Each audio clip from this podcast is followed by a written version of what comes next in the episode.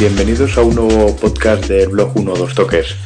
Hoy nos toca segundo día de mundial y la verdad es que sinceramente creo que la cosa, entre comillas, ha mejorado un poco. Eh, hoy ya teníamos tres partidos. Eh, si queréis empezamos hablando un poquito del primero de ellos, que fue el que enfrentó a Grecia y a, y a Corea del Sur.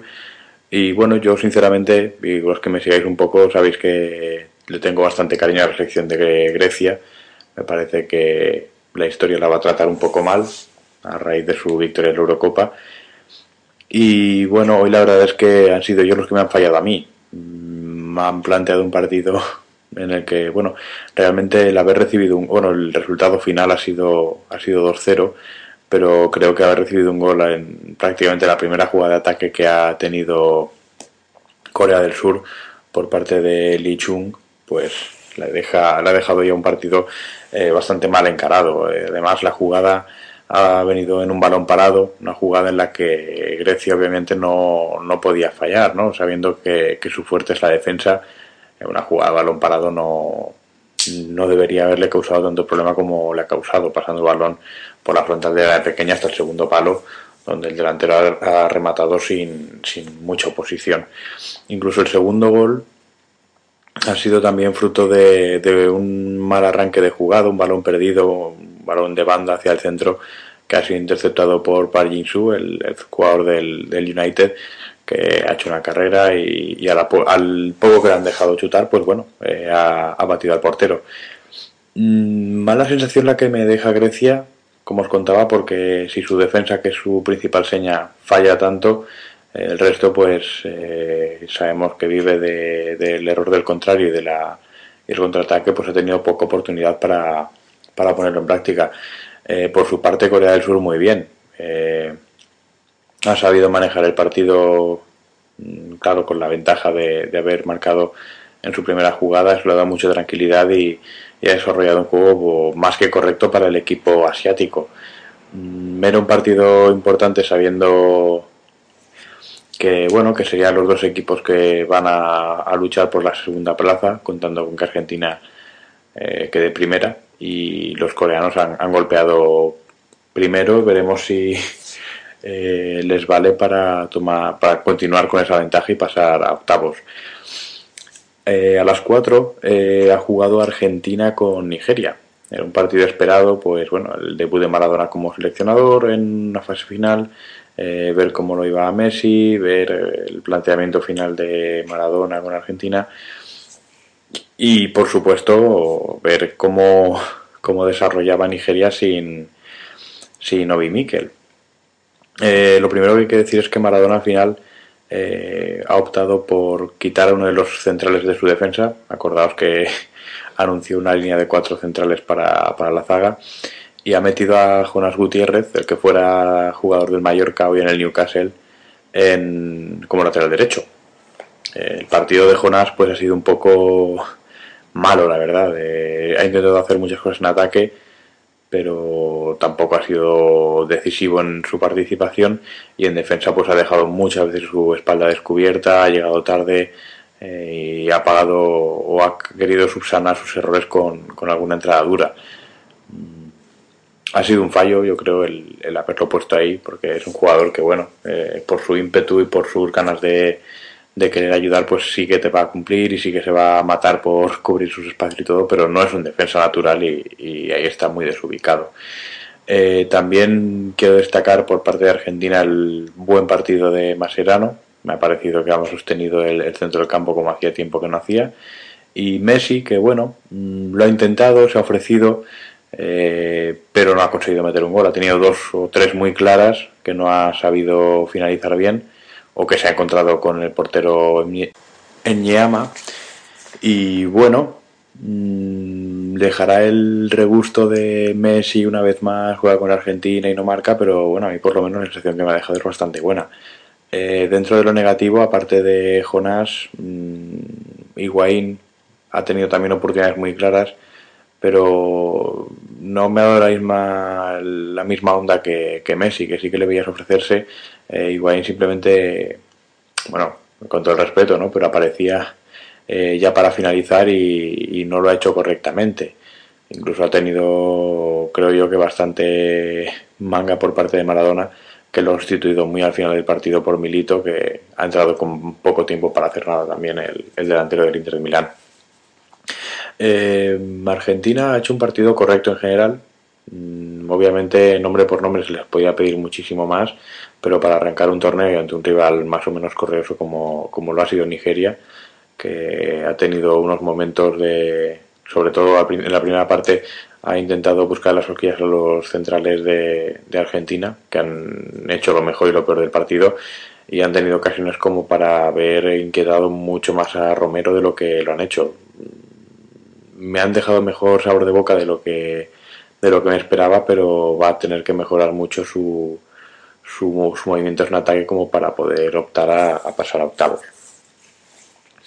Eh, junto a estos dos partidos también ha empezado el grupo C, lo ha estrenado el muy buen partido entre Estados Unidos y, Inglaterra, un partido que venía con cierta carga histórico-política por parte de ambos bandos y que al final se ha, se ha saldado con un empate a uno del que mucho se hablará sobre todo en Inglaterra después del gol de Estados Unidos.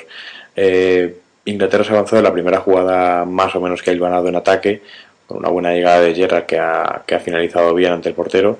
Y bueno, ya pensábamos todos que con el 1-0 y siendo un equipo de capelo, pues iba a tratar de, de aguantar buscando los contraataques. Pero en una de las jugadas que ha intentado Estados Unidos a la contra, eh, Clint Densave, el, jugador del Fulham, eh, ha probado fortuna con un disparo raso y no muy potente que Robert Green se ha encargado de, bueno de dejarnos una de las primeras fotos del mundial, ¿no? Cuando ha hincado la rodilla como para pararla y el balón le ha rebotado en la mano y ha entrado en su portería.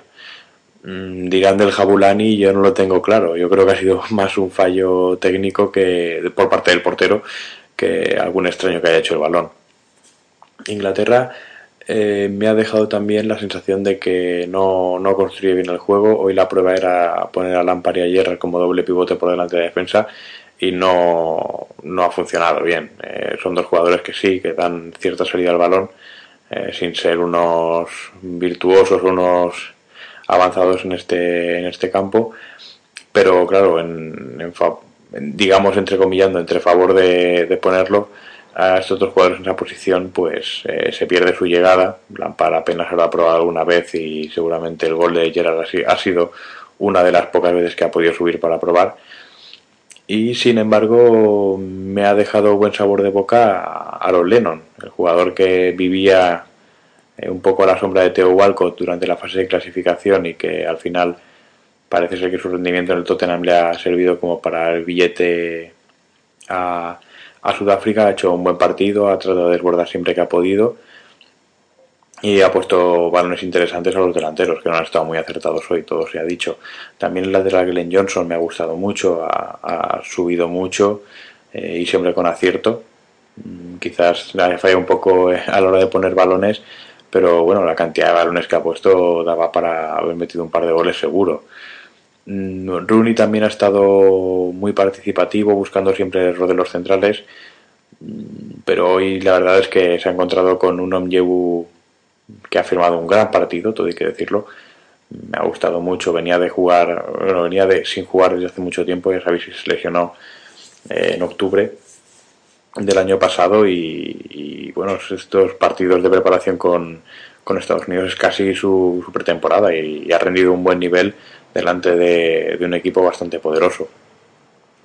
Eh, este empate la verdad es que deja eh, como para marcar con bastante interés el partido de mañana entre Algeria y, Eslovenia. Eh, dos equipos que, bueno, a priori parten como víctimas propiciatorias de, Yankees y, e ingleses y que bueno, de saldarse ese partido con una victoria para un lado para otro, eh, ya les va a poner en la primera jornada como líderes de grupo y a partir de ahí pues eh, sería un paso importante como para tratar de, de, firmar su pase octavos. No creo yo que obviamente después de este empate Inglaterra vaya a perdonar ninguno de los otros dos partidos, así que estos tres puntos que vayan a jugar estos dos equipos van a ser más que importantes. Y bueno, esto ha sido la, jornada, el día 2 del Mundial. Eh, el día en el que hemos visto a Maradona de traje, el día en el que Messi se ha reivindicado, el día en el que un portero inglés vuelve a cometer un fallo en un mundial y bueno, el día en el que Grecia sigue sumando partidos en fases finales eh, sin ganar y lo mucho más preocupante sin marcar goles. Eh, ya son cuatro partidos sin entre su participación en el 94 y esta sin, sin haber marcado un gol. Eh, os recuerdo antes de despedirme que nos podéis encontrar en, en el blog, como siempre, www.12toques.tk.